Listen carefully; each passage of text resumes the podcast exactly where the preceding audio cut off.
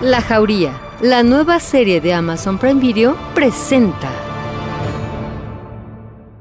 Advertencia. Las opiniones de los participantes y colaboradores no corresponden necesariamente con las del programa o la empresa.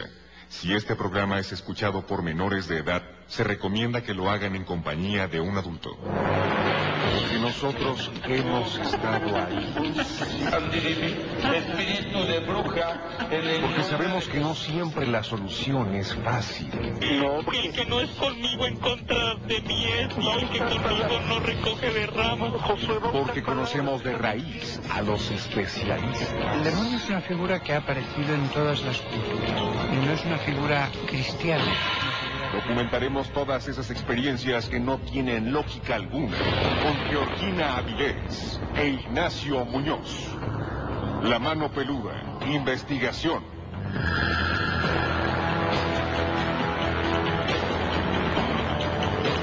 Llegó la hora de poner las evidencias sobre la mesa. Fantasmas, voces, apariciones, psicofonías, mitos y leyendas que rodean al mundo sobrenatural quedarán al descubierto aquí en La mano peluda.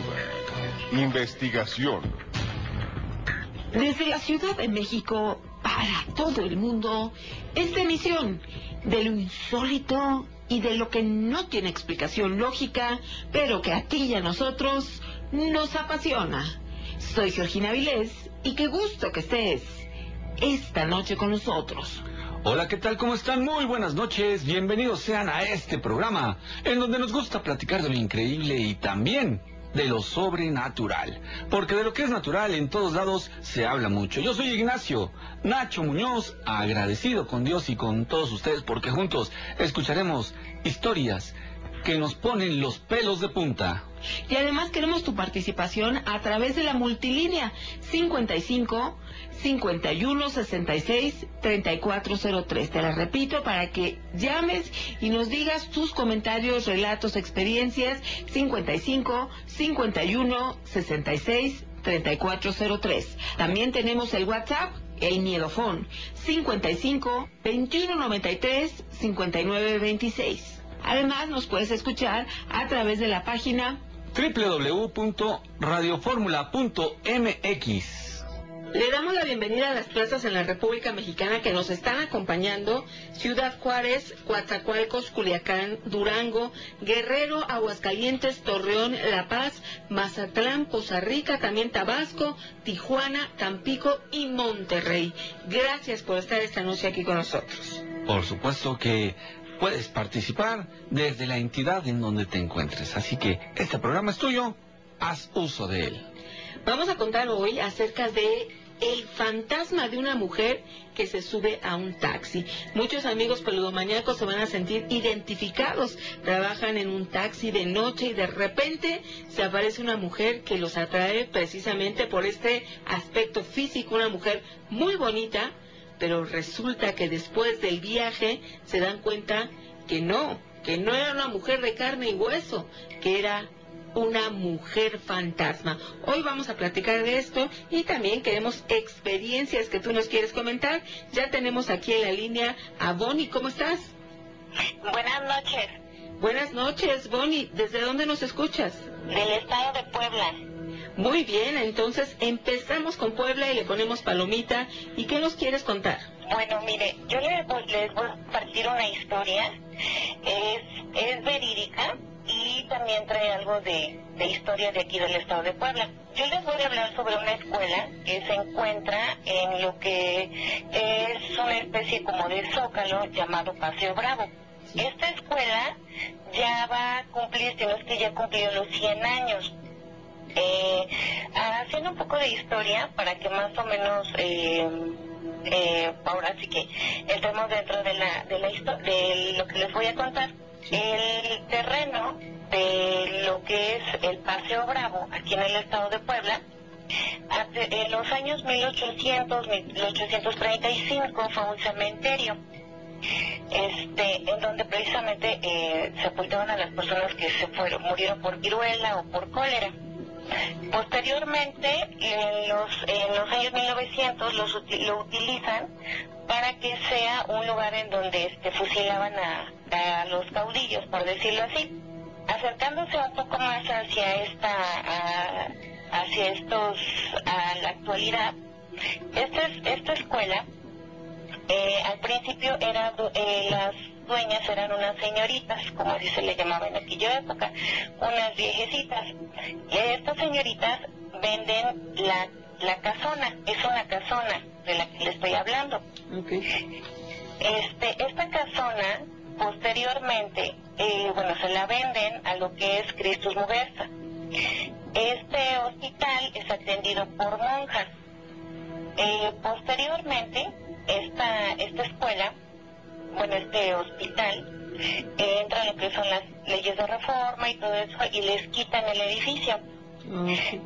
Posteriormente, esta escuela, bueno, esta, este edificio queda abandonado, vuelve a ser nuevamente hospital y por último un grupo de maestros, que son los fundadores, deciden tomarla como, deciden convertirla en escuela. Pues de- desde el principio esta escuela ha tenido varios sucesos extraños. Eh, cuenta un ingeniero que es de los fundadores que, que está en esta escuela actualmente, que eh, adentro del, del hospital, cuando ellos llegaron, pues todo tenía la, el, vamos, era, eh, tenía el quirófano, tenía este, lo que es la capilla, todo lo que tiene un hospital. Entonces, en la parte de atrás había un árbol. Ese árbol, pues lo, lo tiraron para hacer unos, unos talleres. Pero comenta este ingeniero que eh, los albañiles al estar escarbando en esa, en esa zona, pues encuentran una, una, este, una especie de lápida y ya no quisieron trabajar. Entonces, eh, eh, bueno, aquí las personas que se dedican a la construcción suelen ser muy supersticiosas. Entonces ya no querían continuar con excavando ni, ni los cimientos, ya no querían trabajar. Entonces lo que les, la indicación del ingeniero en aquel momento fue tapen y levantamos sobre lo que ya se está haciendo. Entonces él me comenta, mira, yo no vi bien si era una lápida, no sé si era un pedazo de pared, no sé porque ya no quisieron desenterrarla a estas personas. O sea, se llenaron de miedo y ya no quisieron seguir más. Posteriormente, eh, hasta hace uno, bueno, eh, muchas personas han comentado que ven a una monja. Yo sinceramente, el tiempo que trabajé ahí, nunca la vi.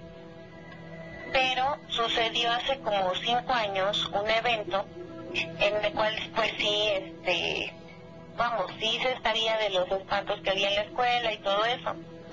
Pero este, este ingeniero me, me comenta, este, le digo, oiga, ¿qué pasó con el, con el señor, este, el maestro, este, soldador? Porque ya no, ya no regresó, estaban haciendo unos talleres en la planta alta de este edificio, de esta casona.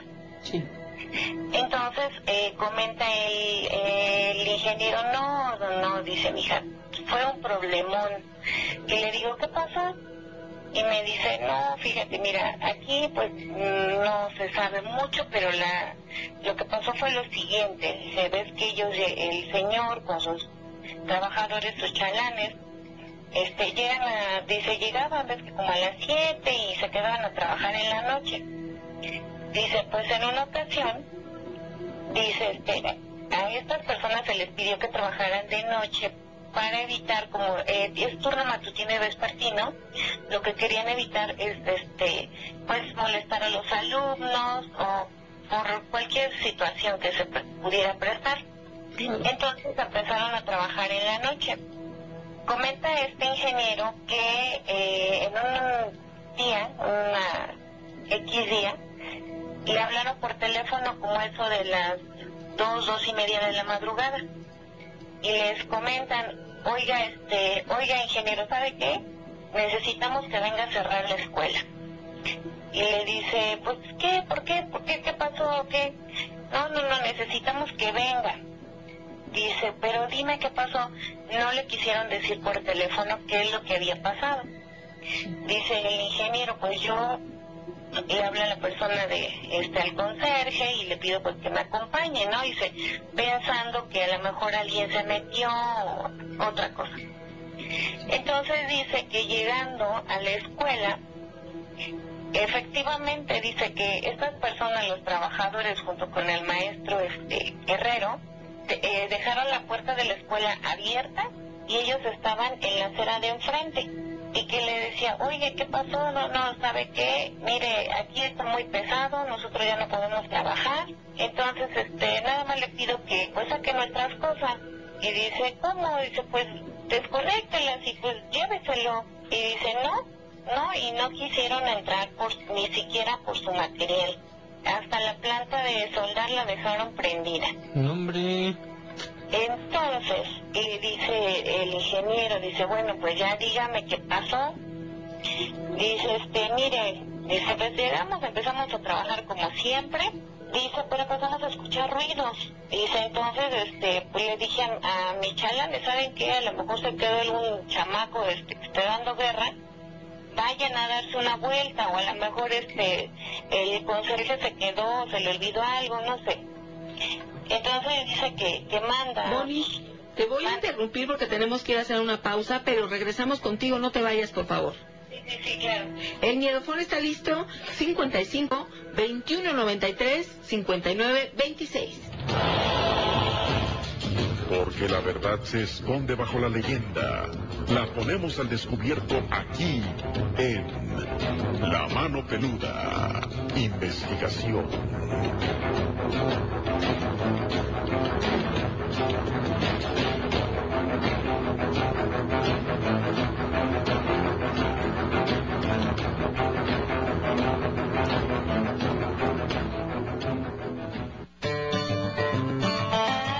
Soy capaz de quitarme toda la ropa solo para que te des cuenta que no te oculto nada. Sabiduría en las redes.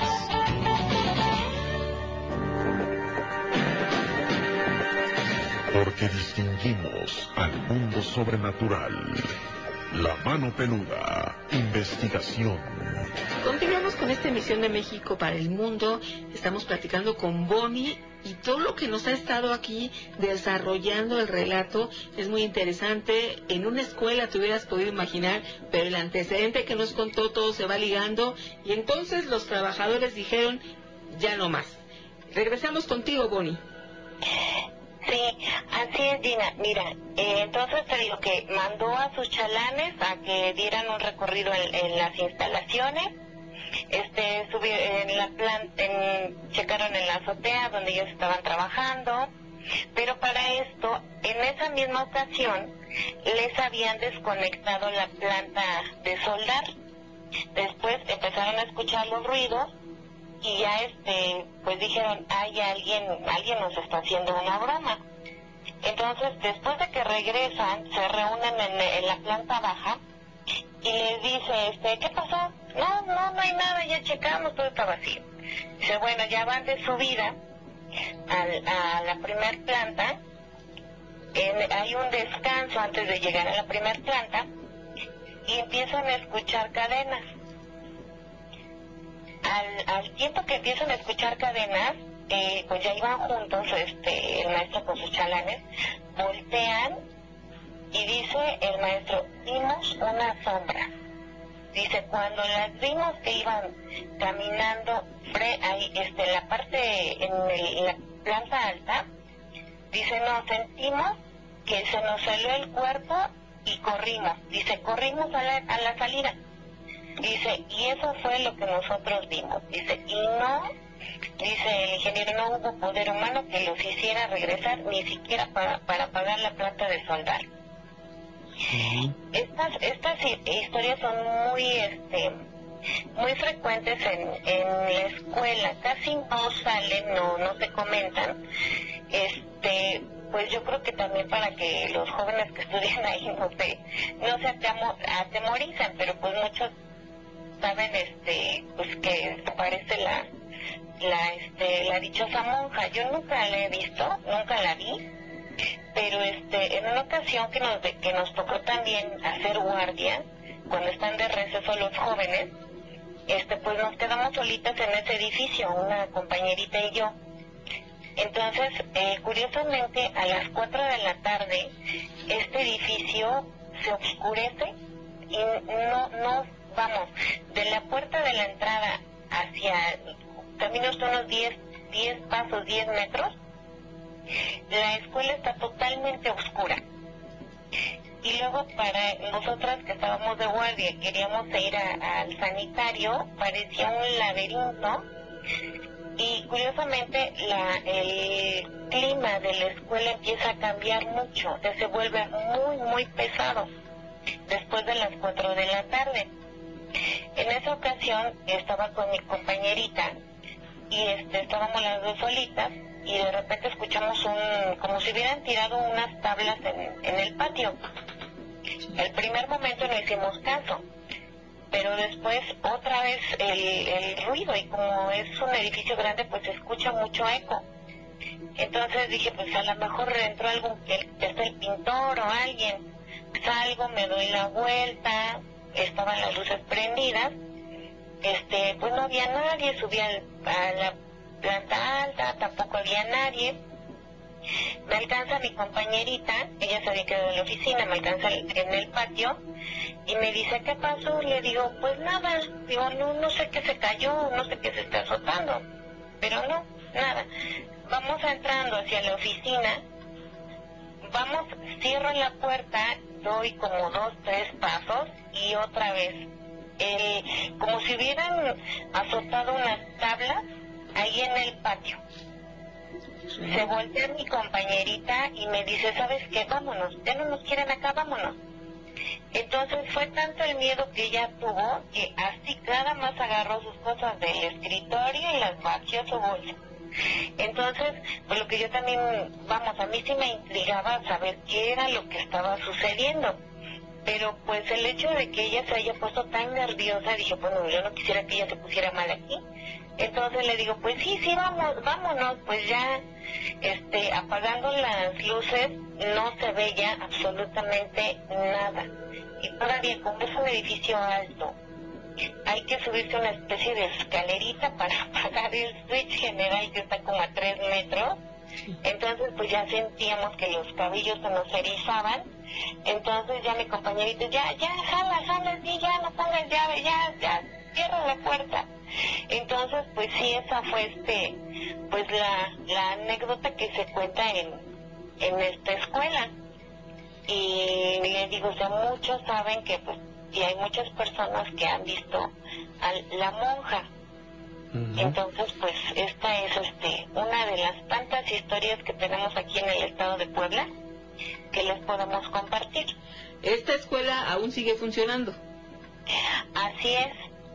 Ok, pero el que de hecho, fíjate, de que los trabajadores hayan preferido abandonar esto que estaban haciendo con tal de ya no estar sintiendo y viendo lo que ahí sucedía, pues yo creo que es un claro ejemplo de algo que no te puedes explicar, pero al momento de sentirlo, no, no lo puedes soportar, ¿no? No, es que de verdad la, la vibra que se siente en la escuela este es muy, muy, de verdad muy pesado después de las 4 de la tarde.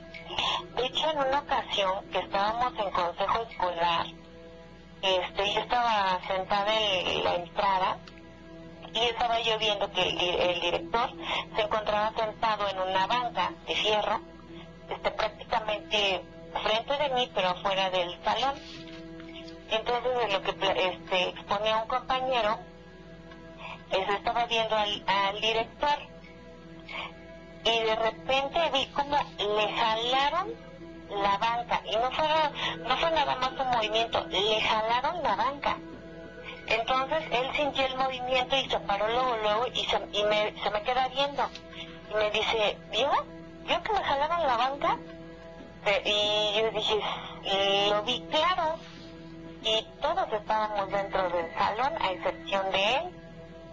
Entonces, desde los compañeros se voltearon a vernos, no entendieron la situación, pero yo vi claro cómo le jalaron la banca al, al maestro.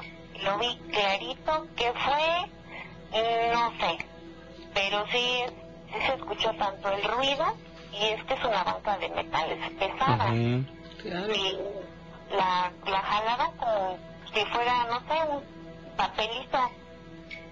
Pero sí, este, pasan cosas muy, muy extrañas eh, en ese, y sí, todavía está, este, está en funcionamiento la escuela.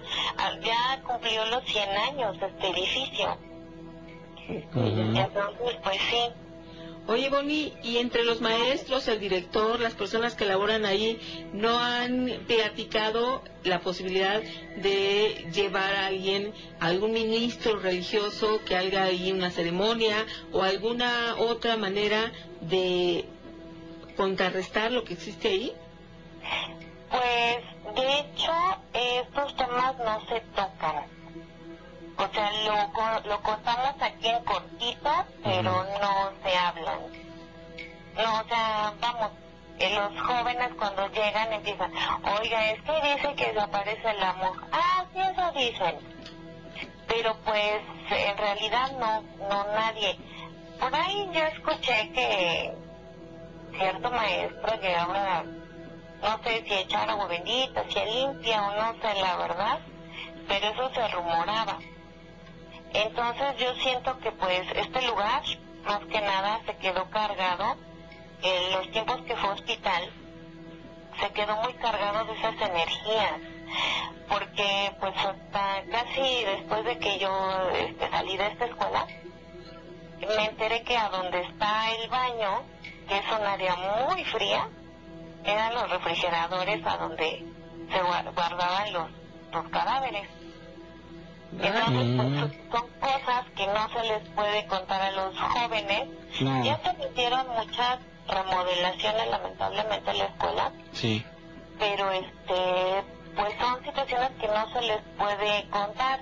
De hecho, en la parte de donde está la dirección, en la parte de abajo, eh, se cree que hay, hay camino, hay una catacumba Ajá.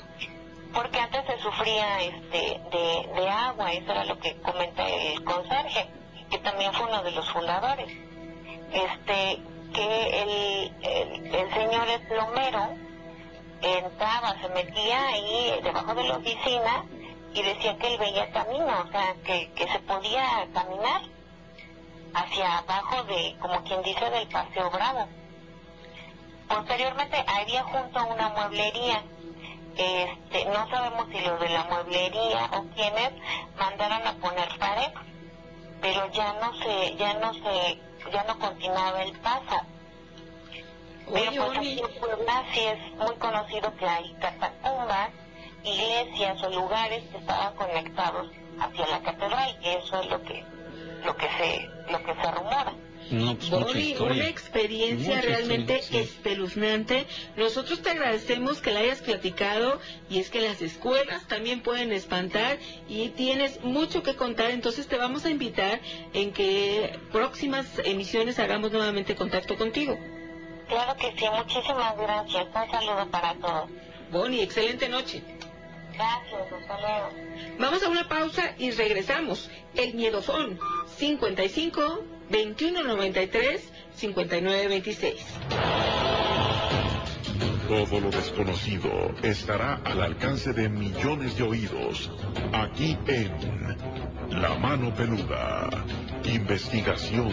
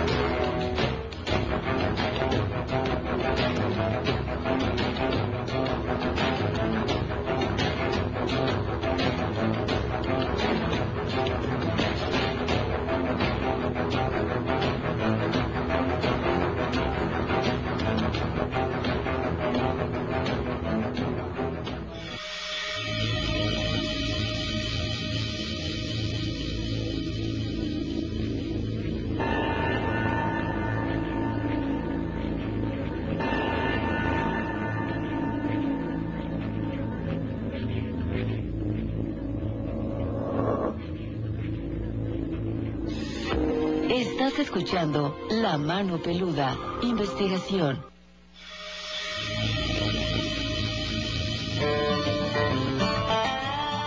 El amor eterno dura aproximadamente tres meses. Sabiduría en las redes.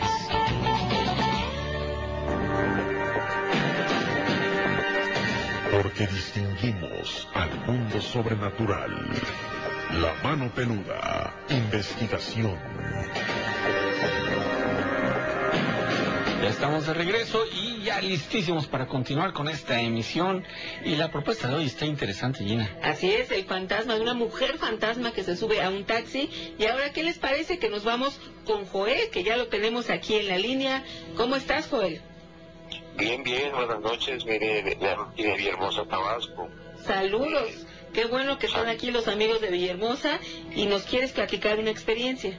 Mire, así este, le, voy a platicar algo que pasó hace ya unos 15 años, 18 años. Yo lo viví, lo viví porque lo viví con una cuñada, este, esposa de mi hermano, este, eh, ella eh, eh, padecía de leucemia, de, de cáncer en la sangre, ¿no? Así se, se le llama, ¿no? Ah. Entonces, eh, eh, eh, ella padecía de eso y, y, estaba muy enfermita, enfermita, luego se recuperaba, iba al hospital y luego se puso así, sin, sin, pelo en la cabeza y, y sí, este, ella, ella este, se recuperaba y volvía a caer otra vez y, siempre me decía cuando yo salía en la mañana, este, me decía, ¿me, vas a echar high? Sí, este, ya estaba con el hospital y ella se quedaba, bueno, así sucesivamente pero este, eh, eh, llegó un momento en que ella fue avanzando su enfermedad y pero siempre me decía ah yo le decía este, este ella se llamaba este, este la madre, el nombre este, Ahorita seguro viene ese nombre. Si quieres continuamos y ahorita nos lo dices. este, entonces mira que, que eh, le decía yo no te vayas a morir este no te vayas a morir mujer no yo no me muero dice. Y si me muero te va a venir a jalar la pata pero yo siempre eh, yo la vacilaba como le decía yo eso porque yo me tocaba este, este, echarle el rayo en la mañana y así así ella me y, y cuando ella no tenía nada que hacer ella vive vivía enfrente de, de- de la casa de nosotros yo tengo mi casa y a un costado está la casa de mi madre. Y tenemos una- un rancho pero ese rancho eh, eh, eh, eh, hace años años años pasó la carretera y nos dejó mitad del terreno de aquel lado y mitad de este lado. Entonces yo vivía con mi hermano en- enfrente casi enfrente de la casa de nosotros.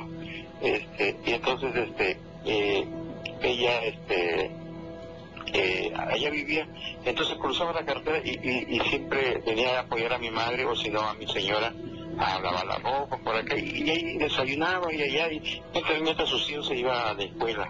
Entonces eh, a la primaria aquel tiempo que era secundaria.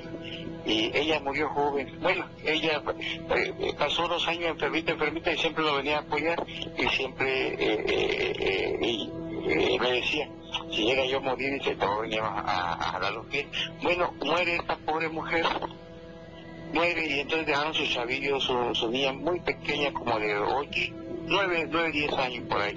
Esa niña cuando cuando muere ella se subió a la losa de la casa y cuando supo que había muerto su madre, eh, se iba a tirar del- de, la, del- de la azotea al, piso. Bueno, lo logramos eh, convencerlo por acá y todo, ¿no? Entonces muere ella y este y ya pasaron los 8, 9 días, los reyes por acá y todo. Y Ah, como a los 20 días venía yo en carretera a las 8 de la noche. Eh, de Villahermosa hacia donde vivo son como hay que recorrer 36 kilómetros. Eh, a- de la ciudad de Villahermosa a, a donde vivo yo se llama Villa Tamulpera Sabana, cerca de ahí de la capital de la ciudad de Villahermosa, hasta hasta 36 kilómetros. Y venía yo, de- yo me dedico a la ferretería, entonces eh, yo iba desde temprano a las 7 de la mañana, 8 de entraba ya a mi trabajo, salía a las 6, 7 de la noche. Entonces eh, eh, ya venía a carretera como a las 8 de la noche, cuando ahí venía manejando, de repente sentí el calor de una persona al lado mío. Y como estaba en el tramo que iba yo manejando, una carretera recta, y, y ya no había luces, no, no, no había lámparas, se abría carretera ya. Y entonces, y sentí el, el calor de una persona al lado así. Y de repente me dice, eh, ¿vienes de tu trabajo? Y yo le seguí la corriente, sí, sí, yo, sí. Le dice, oye, dice, un favorcito, cuida de mis hijos. Dice, no, no me vayas. Ella ve que tu hermano a veces se, echa su trago por acá, no la va a querer maltratar y acá y allá. No, digo yo, pero así, eh, amiga, yo platicando con ella, sí, eh, sí, no, no te preocupes, le digo, ay, los, los niños estaban re bien, ahí está con mi mamá, está con mi doña, que es mi esposa, y ahí llegan a comer, a desayunar ahí porque ya no estás tú. Y decía, ah, no, pero me la cuida, me decía acá, y yo seguía, seguía yo practicando ahí que, que, que ella estaba re bien y acá, y de repente así le siento yo ya más calor así, no me atrevía yo a dar eh, la media vuelta hacia el copiloto, pues, no, no, pero, yo iba yo mentalmente platicando con ella y empiezo a sentir la desesperación que sí estaba conmigo y pensando que ya tenía su día ya muerta ella, y entonces este y empieza a acelerar el vehículo, tin, tin, tin, y yo ya quería, ya quería yo este, eh, eh, llegar a a un poblado próximo a donde había lámparas y lámparas y, sí y ya me mete en una cura encuentro el primer pueblito ya eh, una ranchería con lámpara y volteo a ver hacia el lado mío y ya no estaba hecho. Pero sentí así y, y, llego a la casa y le, platico a mi señora fíjese doñita me pasó esto venía yo platicando con Magali, Magali se llamaba la con Magali, ¿qué tú estás loco?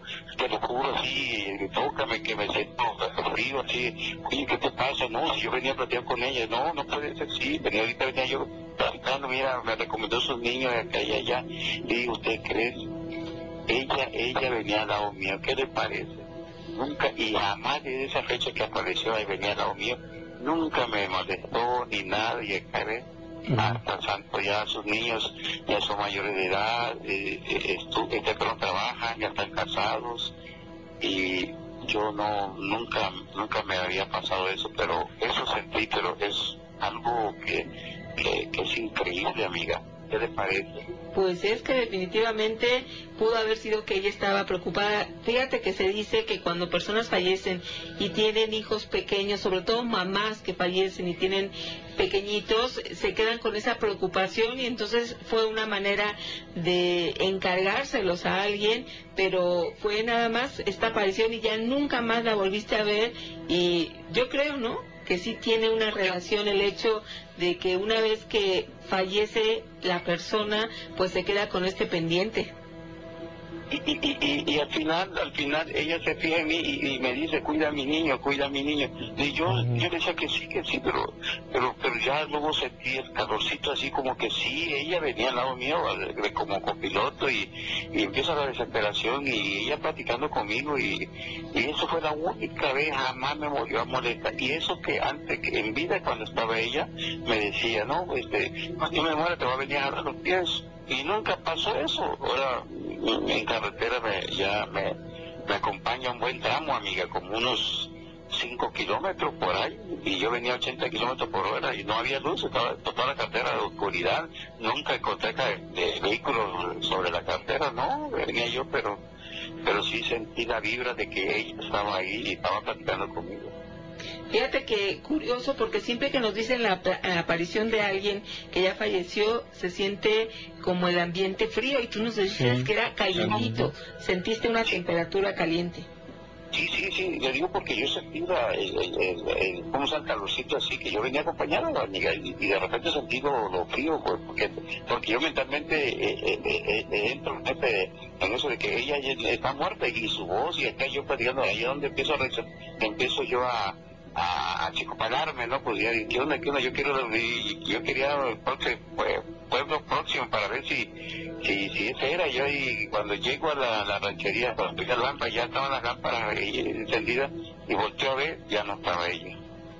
Y además tú tienes eh, una manera de ser como muy, ¿cómo no encuentro la palabra ecuánime o, o que no te pudiste eh, espantar porque otra persona hubiera rápidamente reaccionado de otra manera y tú como sereno, tranquilo, escuchaste y ya, ¿no? Que lo tomé en un momento dado que, que, que, era ella que venía a conmigo, pero ya después pensando que ya no, ella no existe en este mundo, ya, ya, ya falleció. Entonces es donde yo empiezo a reaccionar, reaccionar y quería luz, quería yo ver, porque no, no me atrevía yo voltear a ver de volada, porque yo venía manejando fija la carretera, fija la carretera, como es de noche, allá donde, y no sé, pero sí, desde esa fecha, amiga, jamás me volvió. Ah, no, pero antes de pasar a eso, yo, nosotros escuchábamos ruido en su casa, porque estoy cerquitita enfrente de, de, su casa de ellos y yo escuchaba ahí como que estaban cocinando por acá y por allá. Después de que pasó eso jamás volví a escuchar sonido. ¿Por qué? Porque esa casa quedó abandonada después que murió ella. Los niños, sus niños, eh, se vinieron a vivir con nosotros, con la casa de mi madre. Y quedaron pequeños los niños.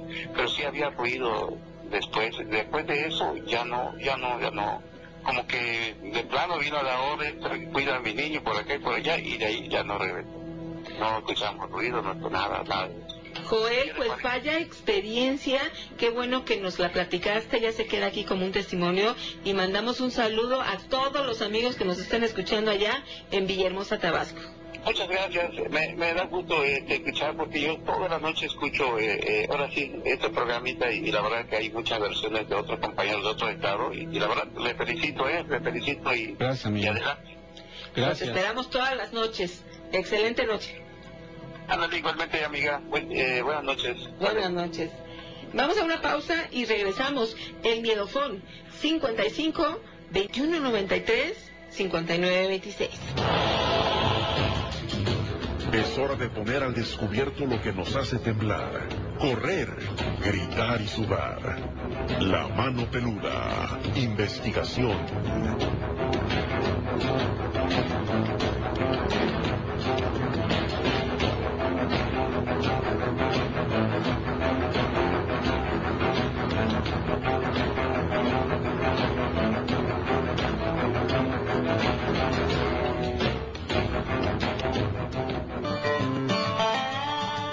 Que lucha contra la corriente, muere electrocutado. Sabiduría en las redes.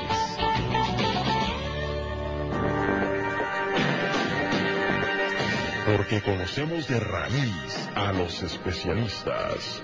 La mano peluda, investigación. Esta que nos contó nuestro amigo, pues también tiene referencia a lo que hoy vamos a platicar de estos fantasmas que en carretera se pueden aparecer. Y esta emisión es a nivel internacional y por ese motivo está un peludo maníaco en cualquier parte del mundo que quiere contar una experiencia y ahora nos vamos a Argentina, donde ya está con nosotros Ángel. Buenas noches. Hola, buenas noches, ¿qué tal? Hola amigo, bienvenido. Ya estamos listos, ¿qué nos quieres platicar? Sobre una, bueno, noticia que ahora calculo que la próxima hora ya tiene que salir. Eh, sobre una intervención militar que hicieron en la ciudad de Quirino, al interior de Córdoba, que la conocen como la ciudad de las brujas, digamos, es un pueblito en realidad, no es tan grande, está en el norte del país. Ok, y se llama bueno, ahí, Quilino. Historia, digamos, sobre el tema de brujería, todo eso. Ahí le denominan de, esta de esta manera, Ángel. Porque ahí hay personas que se dedican a practicar la brujería. Exactamente. Sí, sí. Eh, ahí como le envié en el video, eh, bueno, ese es un, un fragmento nada más. Ahora intentaré buscar el, el otro material que me tienen que pasar que bueno, es todo sobre el tema de los arrestos y bueno, eh, todo lo que aconteció, ¿verdad? Sí, eh, bueno, ahí practican mucho hechicerías, eh, bueno, supuestamente es, eh, es una ciudad, digamos, que viene de años prácticamente de su fundación. Es allá donde hacen ritos y, bueno, sacrificios más que nada. Mm. Humanos.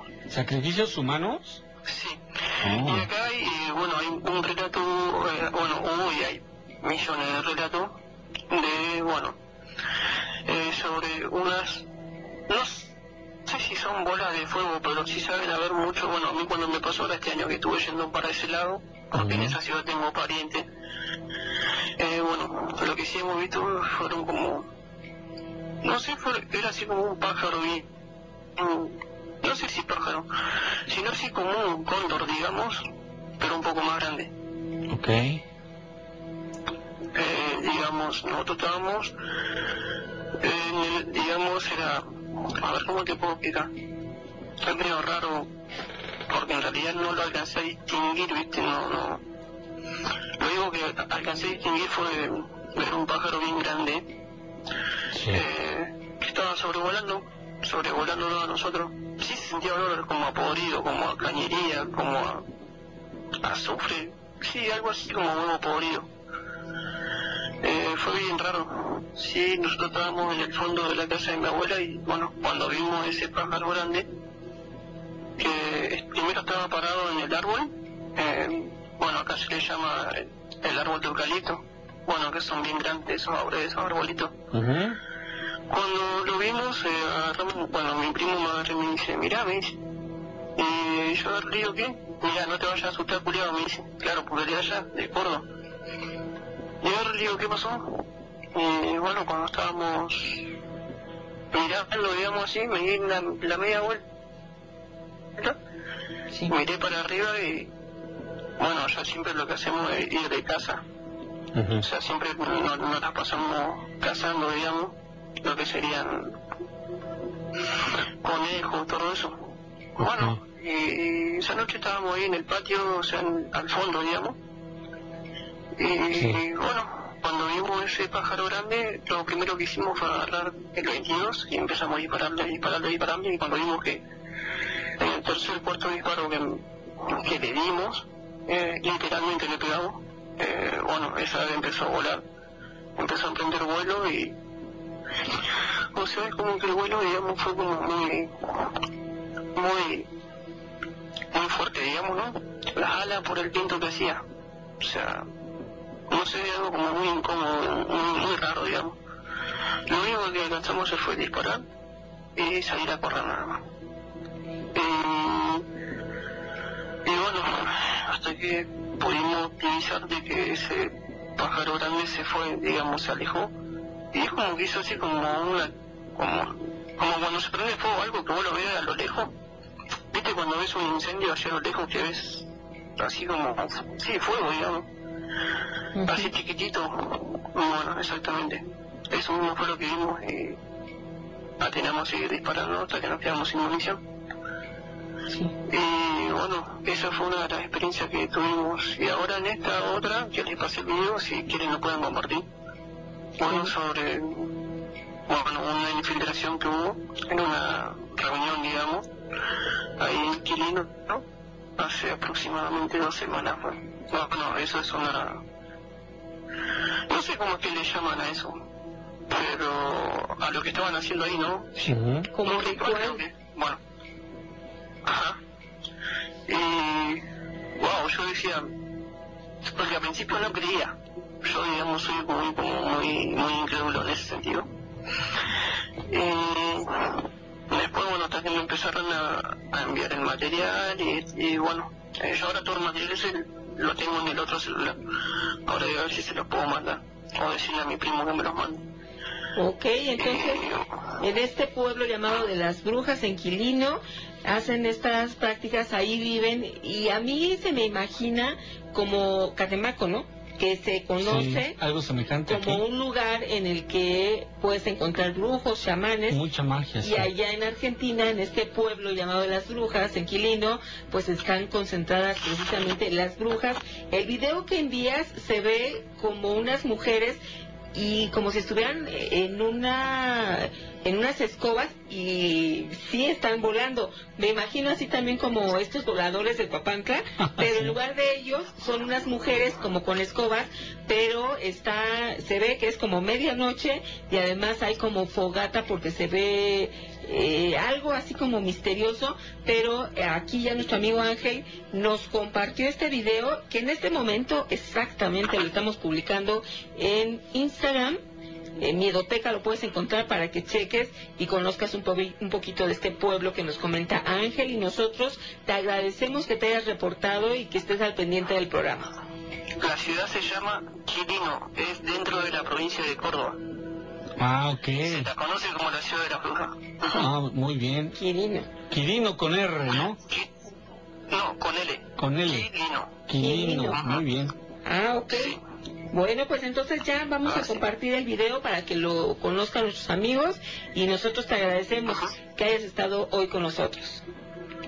Mm, Bueno, eh, muchísimas gracias y bueno, tenía un relato más para contar, pero bueno, será para la próxima entonces. Claro que sí, y vamos a continuar en contacto a través del Miedofón cuando tú decidas compartir algo más o que quieras que te volvamos a hablar, por supuesto. Bueno, eh, eh, sí, para mañana seguramente te estaré llamando. Le quiero dar mm, también tiempo igual a la gente que tenga que contar relato. Muy amable, amigo, muy amable. Gracias, Ángel. Muchísimas gracias. Hasta luego. Hasta luego, amigo, que estés muy bien. Este fenómeno de las... Que estés bien, amigo. De las brujas. Esto que tú mencionas en el video no es algo muy común, ¿eh? Es, es interesante que chequen ese video, véanlo, denos su opinión y por supuesto que ahí, ahí están unas evidencias. ¿Podría catalogarse como evidencia? ¿Vale como evidencia? Yo les digo que desde el punto de vista de nosotros, los peludomaníacos, tal vez sí podría valer como evidencia. Obviamente, no sé cuántas pruebas científicas podría, pudiera pasar. Sin embargo, la fama ya la tiene ese pueblo de Quilino, ¿no? Dice nuestro amigo. Sí, de todo el Provi- equilibrio. Y nos despedimos de todas las plazas de la República Mexicana que en este momento cortan transmisión. Los esperamos nuestra próxima emisión. Y para los demás lugares, pues continuamos después de la pausa. El Midofón 55 2193 5926. Lo oculto se pone al descubierto aquí, en La Mano Peluda, investigación.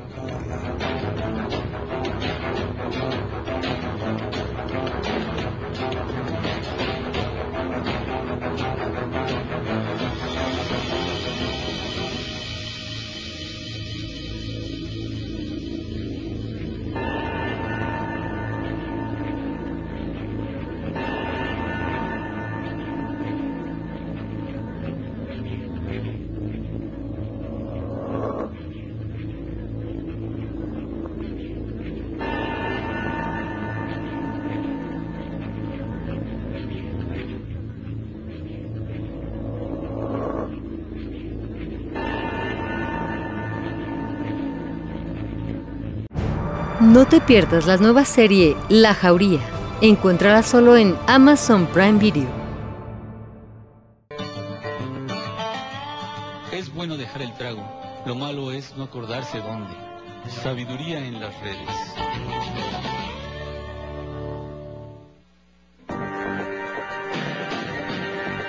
Porque tenemos mucho que decir. La Mano Peluda, investigación.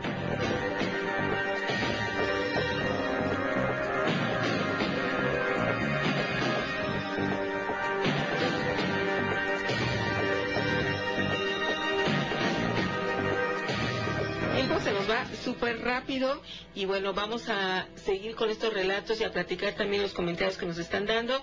Ya tenemos aquí en la línea desde La Paz. Buenas noches, ¿cómo te llamas? Buenas noches. Mi nombre es María Paulina Zavala Lara. Pues estoy escuchando desde La Paz, Baja California Sur. Este, yo tengo una historia que le pasó a mi abuela.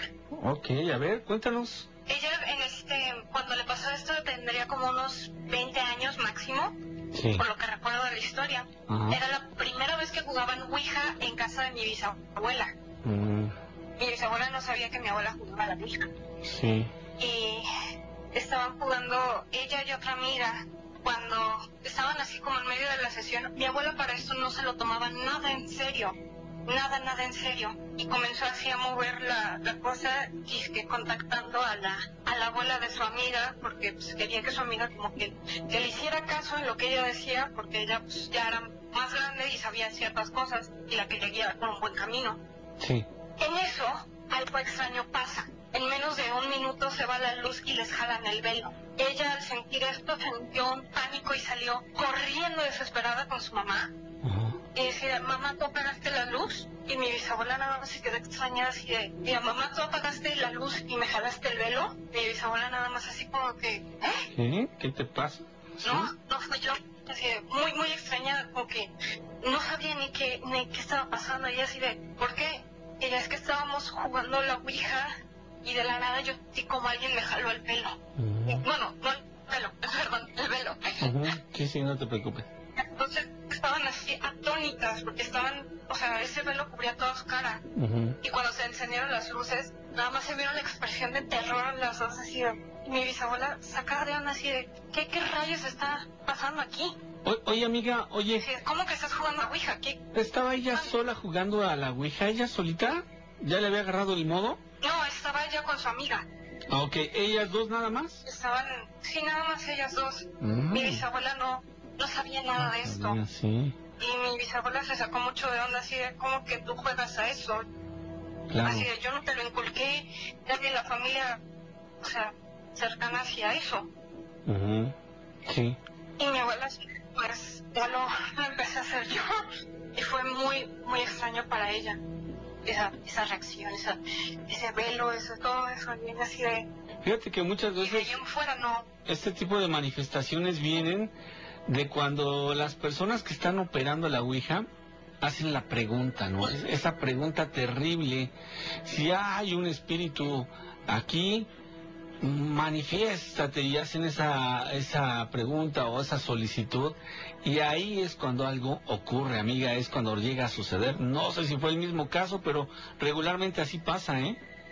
Que yo recuerde no, Ajá, era solamente como que lo estaba moviendo. Te digo que no lo tomaba en serio. sí. Entonces, mi abuela solo quería jugar como...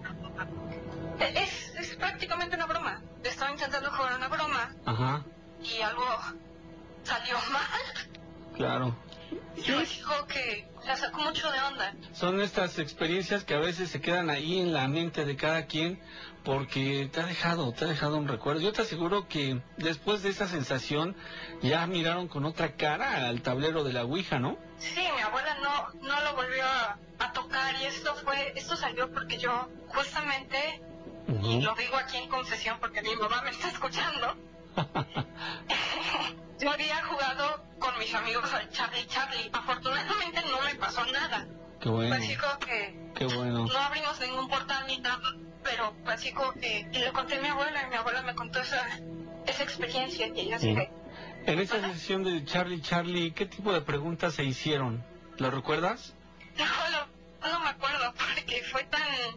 Fue algo muy como que muy rápido fue a la escuela, fue por en medio de un receso de 10 minutos Oh, ya, y fue así como que sí. a la mera hora, no sé, me fui corriendo al baño como la cobarde que soy. No, pues no es para mí. Espérate, no, no, no. Pero de todas formas no, no contactamos realmente con nada, no pasó nada Ajá. más allá. Qué bueno, amiga, me da gusto que así haya sido. Aunque sí he tenido historias personales que, que sí puede tener algo de sobrenatural, ya que era una niña pequeña. ¿Por qué? Tendría como unos cuatro años. Ajá, La primera parte, yo tendría como unos tres años. sí, Quizás en menos, pero ya hablaba. ajá, Y tuve un sueño en donde los angelitos venían por mi tía bisabuela. ok. Y se lo dije a la mañana, yo muy contenta. Y le dije, oye mamá, ni los angelitos ya vienen por ti.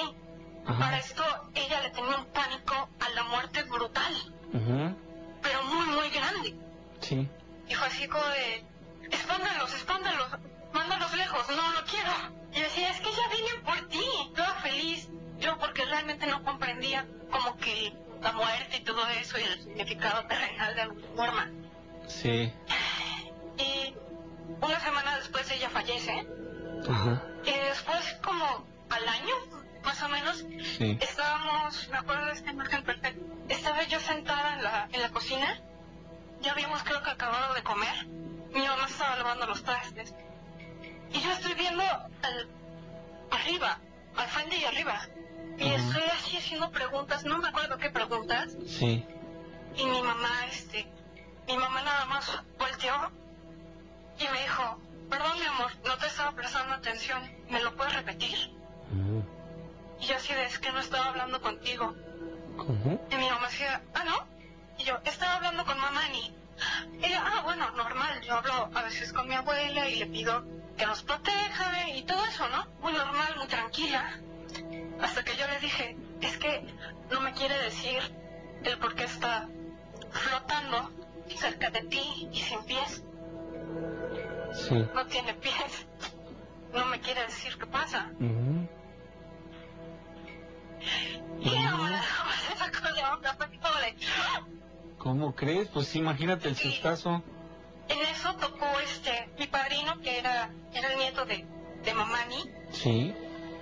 tocó la puerta, tocó el timbre, y en eso mi mamá soltó así de la nada el, el plato. Ajá. Lo soltó así y se rompió. Y él así de, ¿qué pasa? Parece que he visto un fantasma. Y mi mamá le dijo, yo no vi nada. La que lo vio fue tu sobrina. Y él así de, ¿ah, sí? Dile a quién viste. Y yo nada más volteé así con toda la inocencia. ¡A tu abuela! ¡Allá la vi! ¡Está flotando y sin pies! Órale. Nos sacó. Ella le sacó un susto. Estaba así como que no entendía ni qué pasaba.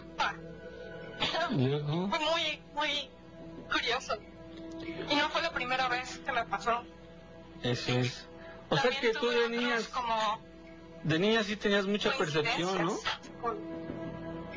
Sí, me pasó con mi bisabuela también, que justo el día que murió tuvieron el destino de explicarnos que la muerte no es buena ni mala y justo yo le estaba explicando eso a mi mamá cuando le dije que se había muerto una cosa así ya mi bisabuela que ya estaba en el cielo y que era el jardinero de Dios la muerte.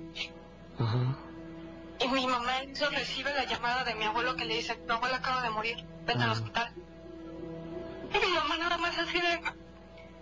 Ella me lo explicaste de una manera tan bonita eso de la muerte en Dios. Que güey, no Imagínate. manches, Sí, fue muy claro. lindo. Y la otra fue con mi bisabuelo. Yo para esto tendría como unos, ¿qué serán? ¿Cinco años? Sí. Y lo vi en el jardín, y lo vi joven. Y no fui la única que lo vio. Ajá. A mi tía también, es- ella estaba en la escuela, ella estaba en la escuela secundaria y estaba así estudiando cuando de la nada se le aparece así la imagen de mi, de mi bisabuelo y ella se, se echa a llorar así de en plena clase, rompe en llanto y nadie sabe exactamente qué, qué rayos está pasando. Ajá. Llega y le cuenta a su mamá, obviamente. Y esto es como, en pa- bueno, eh, eh, por parte de ambas familias, tanto de mi abuelo como de mi abuela, tenemos como que esas facilidades. Ajá. De hecho, se dice que hicieron un trabajo de magia negra a mi tía bisabuela. Digo, a mi tía abuela, que diga. Ajá. La, pues la mamá de la tía que te estoy contando. Sí. Hicieron un trabajo en donde le cerraron su tercer ojo. Ajá. Y dice ella que ella cuando era chiquita como que vio cosas así como medio extrañas, pero hicieron un trabajo y se lo cerraron. Ok. Oye, Paulina, ¿me das un segundito para hacer una pausa? Este, sí, pero antes de que decir algo muy rápido, Ok. me encanta programa. Oh, gracias, amiga. Pues nos da mucho gusto haber platicado contigo. Y espero que no sea la última vez que charlamos. Tengo varias leyendas, pero espero que ya no sean cosas personales. Ok, me parece perfecto, amiga. Pues muchísimas gracias. Saludos hasta La Paz, Baja California. Y te mandamos un abrazo a ti y a tu mami que está por ahí junto, ¿no? Sí. Muy bien. Que estén muy bien, que tengan una excelente noche. Vamos a la pausa. Muchísimas gracias. A ti, amiga. Y qué bueno que pudimos platicar contigo. Estaba un poquito nerviosa, pero qué bueno. La idea es estar conociendo más y más lugares. Vamos a una pausa y regresamos. El Miedofón 55 21 93 59 26. Conocemos la leyenda y la hacemos realidad. La mano peluda. Investigación.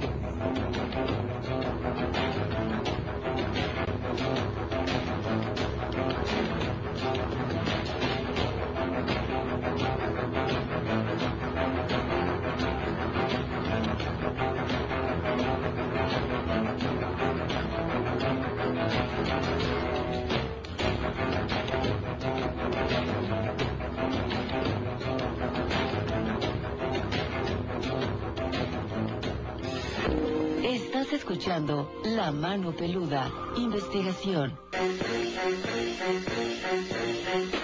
Se confesó culpable por razón de insanidad mental a un cargo de abuso de animales. ¿Cómo es esto? Pues resulta que este hombre pintó, apuñaló y quemó a su gatito porque él decía que estaba poseído por el diablo. Este señor de 35 años de edad fue internado en un hospital psiquiátrico estatal y el juez ordenó que pasara cinco años bajo la supervisión del Consejo de Seguridad Psiquiátrico en ese estado. En un intento de exorcizar a su gatito gris de apenas 10 semanas de nacido, lo apuñaló en varias ocasiones con un pequeño cuchillo, luego le roció pintura de color verde olivo pardo y luego le prendió fuego a su cabeza. Esto fue realmente terrible. Su dueño estaba seguro que el gatito tenía espíritus indios. Para la mano peluda, Georgina Avilés.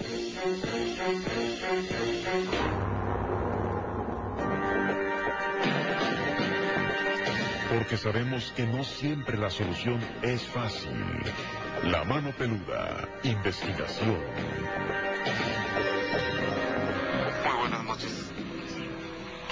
Queridos peludomaniacos, a su amigo el vikingo Esquivel, desde Heroica Matamoros, Tamaulipas. Primeramente agradeciéndoles a todos por sus palabras de aliento, por sus oraciones en estos momentos que pasé muy difíciles del COVID. Sí, amigo. Gracias a Dios ya estoy bien, ya prácticamente ya estoy dado de alta de este problema. Este, la verdad, gracias, gracias totales a todos ustedes. Referente a lo del tema de esta noche, hace algunos años, yo y unos amigos, un par de amigos, agarramos una, una costumbre de irnos en la noche a la playa y allá quedarnos hasta la hasta que amaneciera. Íbamos de locos a estar disfrutando del, del ahora que esta virtud de, de estar en, en la costa. Claro. Bueno, en aquellos tiempos, este, pues íbamos, nos llevamos botana, amigos, nuestros amigos, todos íbamos, pues este, a contar historias y estar platicando, hacer fogata se nos quitó la maña de estar yendo por allá, porque en una de las ocasiones que fuimos, bueno, la última de las ocasiones en las que fuimos a- allá a la playa, la playa de que antes se llamaba Costa Azul y ahora otra vez se llama Bagdad este nosotros nos íbamos nos íbamos así por todo el camino a la orilla del mar este íbamos pues este buscando un lugar un lugar apartado verdad donde pudiéramos estar pues, solos y a gustos. Bueno estábamos sí íbamos, de camino. Ahora sí que buscando un lugar donde donde pasarla. Este cuando de pronto este, mi amigo Tony Tony dice no manches mira mira miren miren miren pero sí bien desesperado y, le pregunta a mi amigo el Pucho le dice oye pues qué qué pasó ¿qué quieres que veamos? Y se, se, se detiene, se baja la velocidad. Le dice, mira, una chava, la, ch- la chava, pero ¿qué onda con la chava? Va, desnuda y ensangrentada, vamos a ayudarle, regrésate, regrésate. Bueno, nosotros, este, pues como pudo, se, se regresó para ver, para auxiliarla, ayudarla, no sé, por cuestiones de las cosas que pasan aquí en Matamoros y yo creo que en Tamaulipas, de la inseguridad y los crímenes y del cártel, este, es frecuente a veces que tomen represalias o venganzas en contra de exnovias así de los que andan en esas cosas. Y nosotros no, pues a lo mejor la dejaron aquí, vamos a ayudar, vamos a ayudar, es lo que pensamos todos. Y este nos regresamos y ya, y íbamos, íbamos, íbamos y no la encontrábamos, no dábamos con ella. Este para esto. Todo, este, cuando él empezó a decir todos, todos volteamos, pues volteamos a ver, hasta le digo hasta mi amigo re- redujo la velocidad y, la alcanzamos a ver. Algunos un poco más, otros menos. Este ya nos regresábamos como, como les comentaba, íbamos, ahí íbamos al paso, íbamos, despa- íbamos despacito, luego incrementó la velocidad, incrementó la velocidad, y este, para ver si le dábamos alcance, y nunca le dimos alcance. O sea, no la, no la, no la vimos ya de nuevo.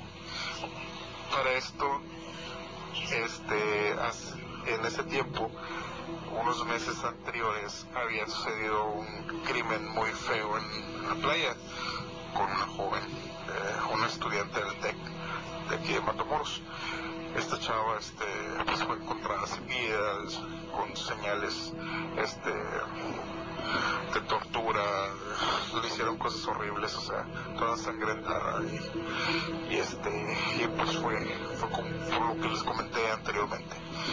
Y pues fue algo que se nos quedó así como que muy grabado en la mente y, la verdad ya después de eso ya no, ya no fuimos en las noches ya lo que hacíamos o, ir hacia el otro lado del otro, extremo, hacia las escolleras, los pescadores mejor. en una ocasión nosotros conocimos a un señor, un viejón, viejón, el viejo lo era, de aquí de la, de la playa, este, muy amigo, nos hicimos muy amigos de él porque tenía un restaurantito de comida, echábamos nuestros mariscos y nuestra cerveza, y este, le preguntábamos, bueno, le preguntamos al respecto de esto y porque le contamos y todo, y, y él nos dice, no, pues la verdad varios pescadores también la han visto, la han visto en la orilla.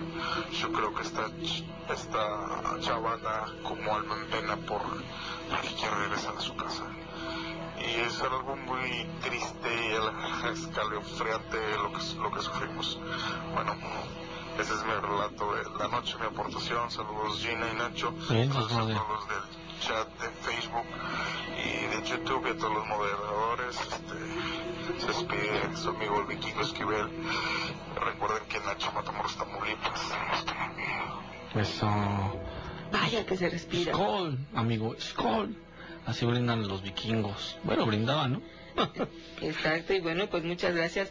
Estas experiencias que se están quedando aquí ya guardadas en la emisión y bueno, también en el tema de esta noche que les pedimos que opinaran acerca de estos taxistas, de esos amigos que trabajan sobre todo en la noche y que hacen recorridos eh, distantes y de repente se le encuentran con una mujer, pues así le pasó a Armando. Era un taxista que terminó su turno después de un día largo y agotador, de después de un cliente que lo llevó bastante lejos de su casa, pues ya dijo, ya quiero regresar a mi casa, voy ansioso para descansar, para estar ya el otro día en perfectas condiciones, pero en el camino vio en la primera curva a una mujer muy hermosa que solicitó su servicio. Él detuvo el coche, junto a la joven le preguntó, señorita, ¿a dónde le gustaría ir? ¿Me podría llevar a un lugar cercano a la ciudad? Ella le respondió. Y él, pues amablemente la llevó a todos los lugares más bellos de la ciudad. Y entonces, pues ella, a la hora que iba a ingresar al automóvil, le pidió al conductor que abriera la puerta porque ella no podía tocarlo. Entonces sí él se puso así como confundido, ¿por qué no? ¿Por qué no? O sea, ¿por qué no la puedo abrir? Bueno, así estuvo durante varias horas llevándolo eh, recorrido a diferentes sitios a esta mujer, se bajaba y cada vez que quería ingresar al automóvil, él tenía que abrirle la puerta. En un momento dado él pensó, bueno, quizá es por atención, ¿no? Total que ya pasaron varias horas y en el camino la hermosa mujer le reveló que ese día era su cumpleaños y ella solía caminar por la ciudad en la madrugada cada año para celebrar la fecha festiva. Entonces dijo, bueno, una costumbre rara, pero bueno, cada quien, ¿no? Al mismo tiempo, cuando vieron a un hermoso lago, la señorita se quejó de no poder lavarse las manos. El taxista ya dijo, ah, ¿por qué será, no? Bueno, total que ya llegó el momento en que la mujer le dijo, ¿me puede dejar donde me encontró? ¿Ok? Fue la dejó en este sitio y a la hora que ella ya se va a bajar, él le pide el cobro, dice, ¿qué crees? No traigo dinero, pero por favor, en la mañana ve a este domicilio, le dictó la dirección y se alejó. Lo que no se dio cuenta Armando es que ahí donde la había recogido era un cementerio. Al otro día, Armando fue a la dirección, cuando tocó el timbre, salió una mujer, él le dijo lo sucedido y dice, no, aquí nadie tomó un taxi en la madrugada. Sí, en verdad, y total que estaban en que sí, que no, que tú, que yo. Y lo hacen pasar a su casa, ahí se encuentra una foto de la joven y dice, esta chica fue la que yo estuve paseando porque era su cumpleaños. Y entonces la mamá le dijo, efectivamente, hoy es el cumpleaños de mi hija, que hace tres años que falleció en un accidente de tráfico precisamente el día de su cumpleaños. Oh, mira. Vaya impacto. Sí. Y es que esto mismo ha sido un relato que ustedes nos han comentado y que ha sido a través del tiempo y de los años algo común, ¿eh? O sea que el impacto que se lleva aquella persona que de- está eh, paseando en unos casos o llevando a un destino determinado a un- una persona según esto, pero es un fantasma en realidad, pues vaya impresión que se queda, ¿no? Pues sí, imagínate nada más. Y esto es muy recurrente con los taxistas. ¿Por qué razón ellos tendrán esa ocasión de levantar personas que no precisamente son gente viva, sino al revés? Como diría la película, es gente muerta. Vámonos entonces con más relatos y experiencias que tú nos quieres compartir. Ya tenemos aquí en la línea al arquitecto Gustavo Calixto, pero también tenemos más mensajes y comentarios. Los saludamos y nos vamos a la pausa para después regresar ya a conocer todo el relato. Arquitecto, ¿cómo estás? Buenas noches. Hola, buenas noches. Buenas noches, Ya tenemos aquí tu relato dispuesto para esta noche. Sin embargo, ya nos toca la pausa, entonces vamos a nada más saludarte y por supuesto, Nacho, regresamos contigo después de la pausa. Sí, claro. Vámonos, entonces. Gracias. El miedofón 55 21 93 59 26. Las historias tienen muchas formas de contarse, pero solo una de comprobarse. Aquí en La Mano Peluda, investigación.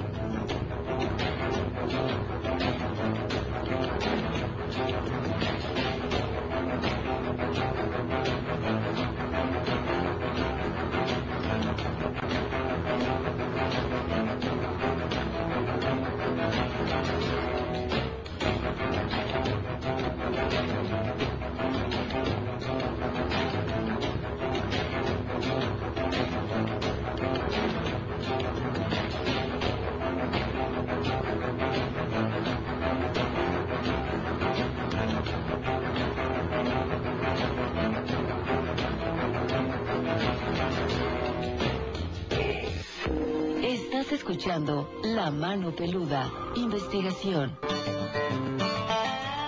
La pereza es la madre de todos los vicios y como madre hay que respetarla.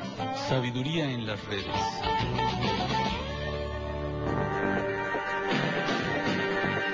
Porque no todo tiene explicación lógica. La Mano Peluda, investigación. Aquí Víctor Marván nos comenta que en el Ajusco, en la Ciudad de México, hay una enfermera muy famosa por taxistas. Ella ya está muerta y se les ha aparecido a varios amigos que van en el volante en esta zona del Ajusco. Y vaya, tiene que ver con el tema de hoy. Regresamos con el arquitecto Gustavo Calixto y esta noche, ¿qué nos vas a contar? Buenas noches, ¿cómo pasa a todos? Este, pues sí, se me hizo buena idea lo que hicieron ahorita. es Que las, las abuelitas cuentan un relato, ¿no? Sí, estaría bien, ¿verdad? Estaría formidable. Pues miren, les voy a contar una historia que pasó. Bueno, es que tiene un poco que ver con el tema que está tocando de estas escuelas que se, según están, bueno, están poseídas, ¿no? Ajá. Este, este, miren, esto pasó en el 2015.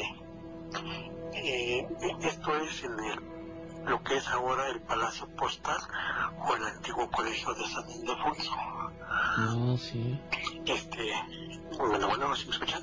Sí, amigo, sí. Ah, miren, este, esto pasó un, un jueves, un jueves en la tarde noche, y éramos los últimos en salir. Este, ya personas, de hecho, pues, es un jueves, era un jueves de copitas. Ajá. Íbamos todos de salida. De hecho, éramos los últimos. Y al irnos a la escalera, uno de nuestros compañeros dice, mira una mujer que va subiendo las escaleras. Y, la, y, la, y nuestra compañera de seguridad de higiene, que es encargada de, de que ya no hubiera personal, dice, ahorita vengo, voy a ir por ella. Ella iba subiendo la escalera hacia el tercer piso. ¿Y cuál fue su sorpresa? Que dice que en el transcurso, cuando le iba iba corriendo, dice que se le desvaneció. Y pues se quedó en jaque. Y al regresar con nosotros dice, no me van a creer lo que pasó, pero veo a la señora que iba subiendo y pues no se me desvaneció. Y pues, dice, no, pues ya estás cansada, ya, no, ¿cómo puede ser eso? Con tal, ya no le dimos importancia. Este, en el, en el transcurso de la noche, en el transcurso de la noche, este, en el segundo piso hay una exhibición permanente que se llama, no sé si la conocen, Gina y Nacho, que se llama, es, una, es la exhibición de Santos Vivientes, no sé si la conocen. No, amigo, no la conozco, ¿eh? Nacho, hay que más a los museos, ¿eh? Ah, sí, claro. Sí, pero ahorita no, no hay que salir a ningún lado, más bien, amigo. Pero buena idea, buena sugerencia.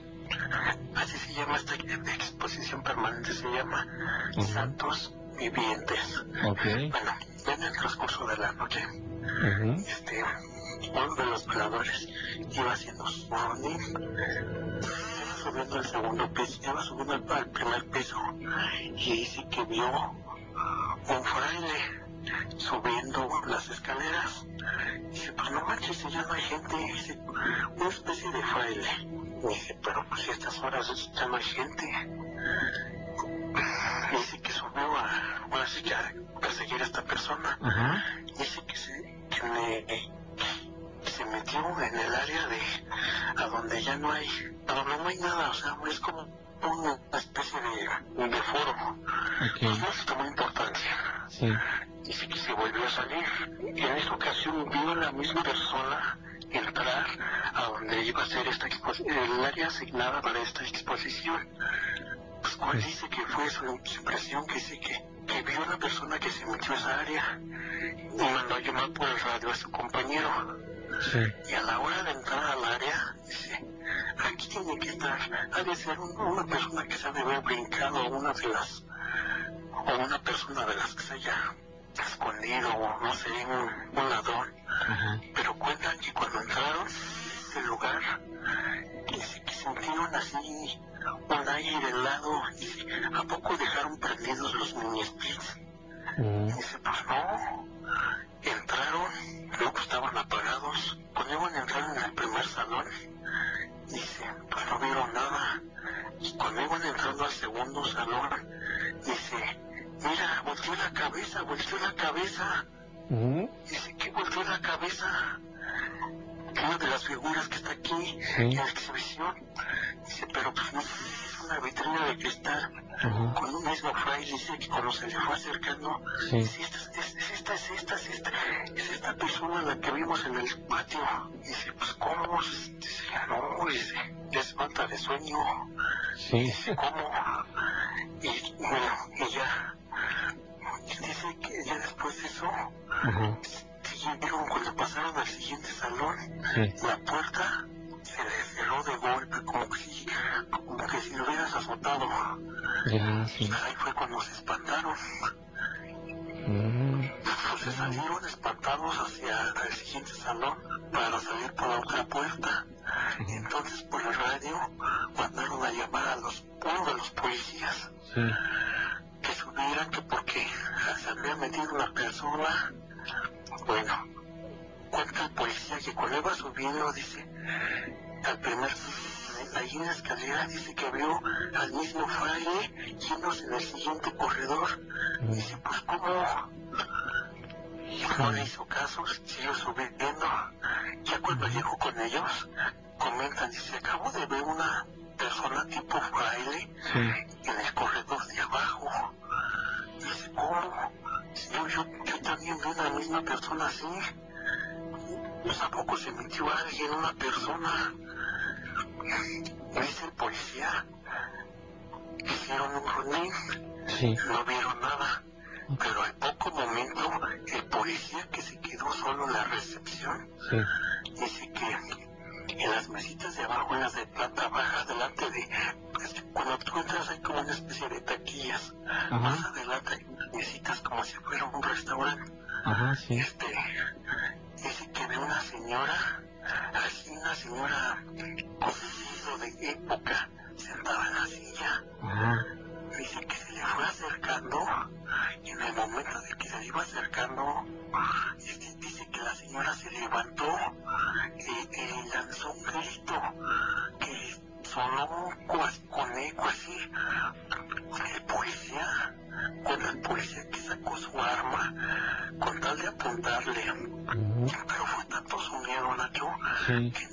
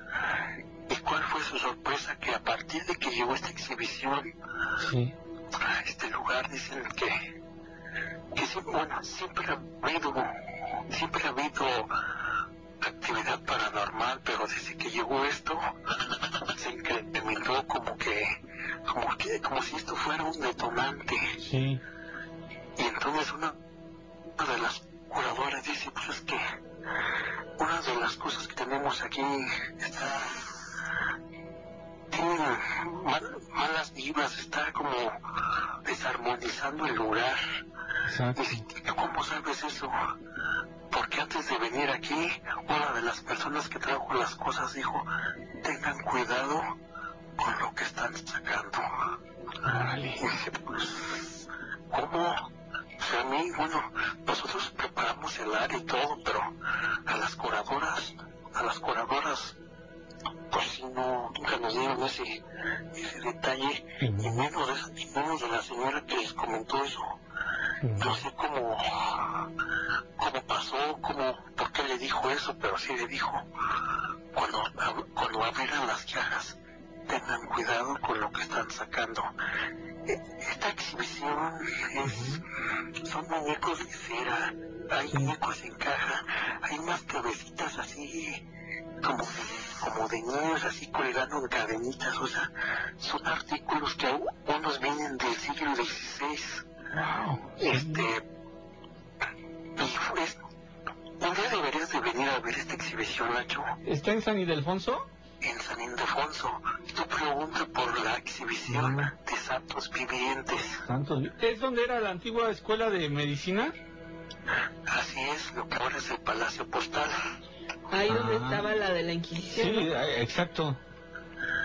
Este, y tú ves, hay, hay cosas, hay objetos que son, que son del siglo XVI, ¿no? Algunos no saben ni de dónde vienen, pero es una colección que pues, sí intriga mucho y sí da mucho en qué pensar, porque dicen, pues, ¿cómo? Es que esa, esa, esa que te digo, las cabecitas de niño parecen cabecitas de bebés, Nacho, pero así unidas así candelabro, Ajá. pero sostenida por unas cadenitas. O sea, dice siglo XVI. Está medio macabro. Yo la vi, ¿vale? Que está medio macabro, ¿no, amigo? Pues está macabro, Nacho, pero pues... Tú cuando ves esa exhibición dices, no, pues si te sacas de una, porque pues de dónde sacaron tantas cosas. Claro. Oye, pero es que, ¿sabes qué te preguntaba que dónde era la exhibición? Porque nosotros estuvimos ahí transmitiendo, una noche fuimos, ¿verdad, Gina? A hacer una, un directo desde allá. Y la verdad, sí está espeluznante. De día se siente, ¿no? Es un recinto ya muy antiguo, edificios de la época de la colonia, muy, muy... Bueno, los muros muy gruesos, es un edificio frío ya de por sí. Ya me imagino lo que han de sufrir los veladores de ahí, amigo. Pues, ¿sí has visto que cuando entras hay muchas escaleras que van para varios lados? Sí. Esa es una de las partes en las que más hay este tipo de sucesos. Eh, Esta exhibición está en el primer piso hasta el fondo, en uno de los salones grandes. Ok. Bueno, pues sí, vayas de visitarlo, Nacho, güey. Claro, que sí, Para que te des una idea. Sí. Oye, Nachito, Dime. antes que nada, este, ah, en este lugar vinieron los de... Hace tiempo hubo... Vinieron los de Azteca 13, ya sabes a quién me sí, refiero, ¿no? Por ya, los ya los nombres. conozco, sí, esos amigos. Y luego, Ellos, yo, a nosotros nos contaron que, que no manches, los, hasta los, les dieron una espantada, pero bonita. Bueno, pero, pero muy, muy aparte de eso, Nacho, sí. Yo, pues, el, el motivo de mi llamada era también porque mi compadre que trabaja en el sistema de transporte colectivo Metro Sí. nos hace una invitación, Nachito, Ajá. este, para esta hace un chabacano. De hecho, ya le toca en su calendario, es, es, es en un viernes, Ajá. es, le dan su, su revisada a los pilares, a los cimientos, a, la- a las vías, y a él le toca el tramo de chabacano. Esto me lo dijo el viernes pasado. Este, pues nos está haciendo la invitación, Nacho. Yo en lo personal porque es el metro. Y menos, o sea, ¿tú te imaginas entrar de noche a uno de los túneles y luego el chabacano? Órale, qué espeluznante. Hoy está formidable, ¿eh? Ojalá se pudiera. De hecho, esto es en la noche porque en el día no se puede. Claro. Esos trabajos siempre se hacen de noche. Y este, pues ahí está la invitación de, de mi compadre para este, para este 21 del mes que viene, Nacho. Es un viernes. Órale. Pero como todo, es en la noche. Sí, muy bien, ¿no? Pues es nuestro campo de acción en la noche, amigo. Me parece perfecto. Claro que sí. Vamos a ver si nos coordinamos, ¿no, mi querido Gustavo? Nachito, no puedes faltar a esto. Mira, primero pasamos, nos comemos unos tacos. Bien. Y luego ya entramos al metro. Órale. Pero Claro que sí, amigo, por supuesto que sí, vamos a andar por ahí, vamos a, a coordinar todo, vamos a checar cómo están los tiempos. El 21 de agosto. Y, y me suena muy atractivo, ¿eh? Me suena atractivo. Nachito, este, pues buenas noches a todos y ese fue mi pequeño relato. Bueno, buen relato como siempre, mi querido Gustavo Calixto. Muchísimas gracias, que tengas una estupenda noche.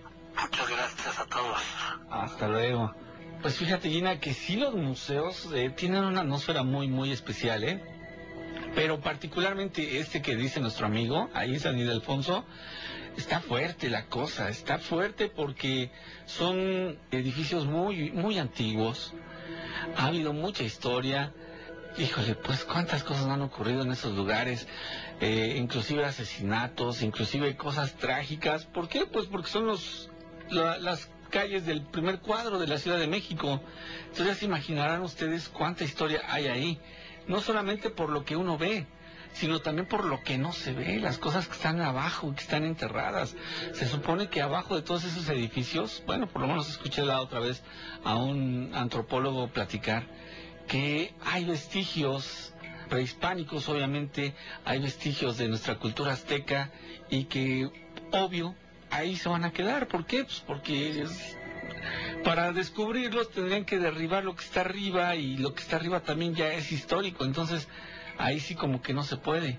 necesitaban ser circunstancias muy especiales para poder derribar un edificio de esos y sacar lo que está abajo. Esas construcciones aztecas, eh, todo lo que era el imperio, ahí está, ¿eh? Ahí está, de hecho, ahí en el Metro Zócalo, los que han tenido la oportunidad de visitar la Ciudad de México, en el Metro Zócalo hay una gran maqueta en donde te muestran lo que se supone que hay. Es toda una ciudad abajo de otra ciudad. Es una locura, eso me parece muy formidable. Y bueno, pues ya les decía, yo llegué a estar ahí en ese museo que dice el arquitecto, no vi esa exposición, que dijo, visita los museos. Sí, me gustan los museos muchísimo.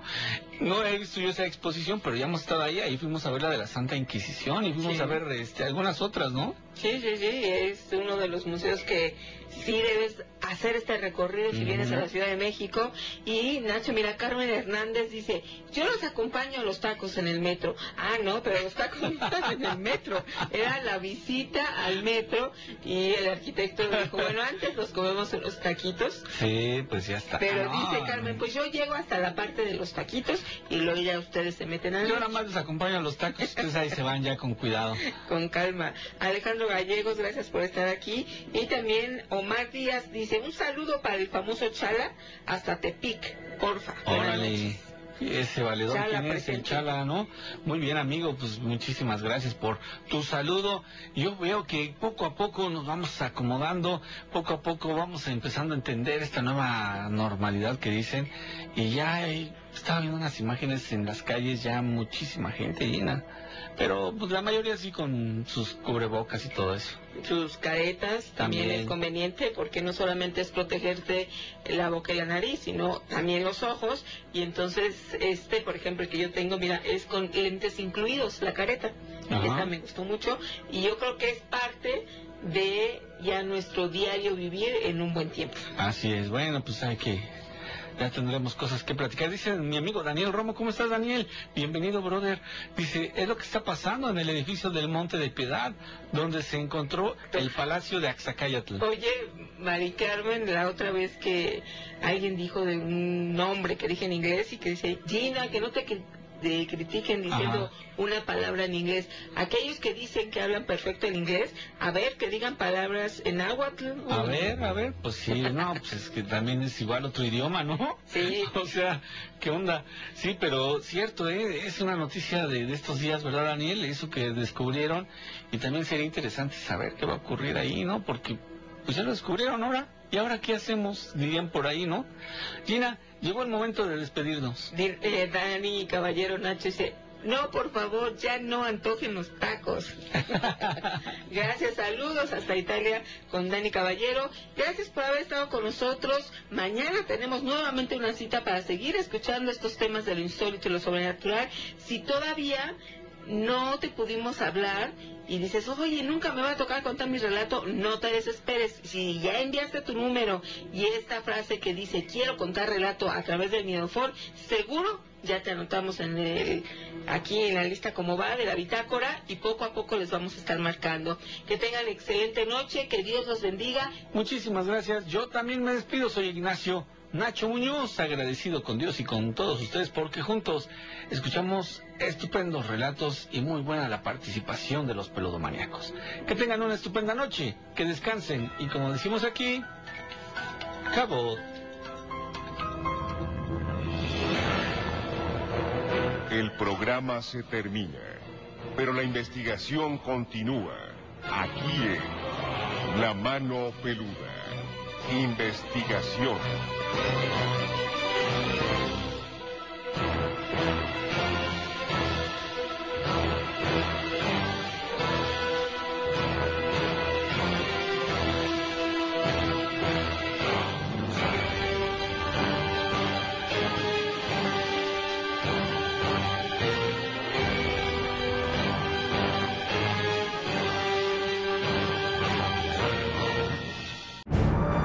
La Jauría, la nueva serie de Amazon Prime Video, presentó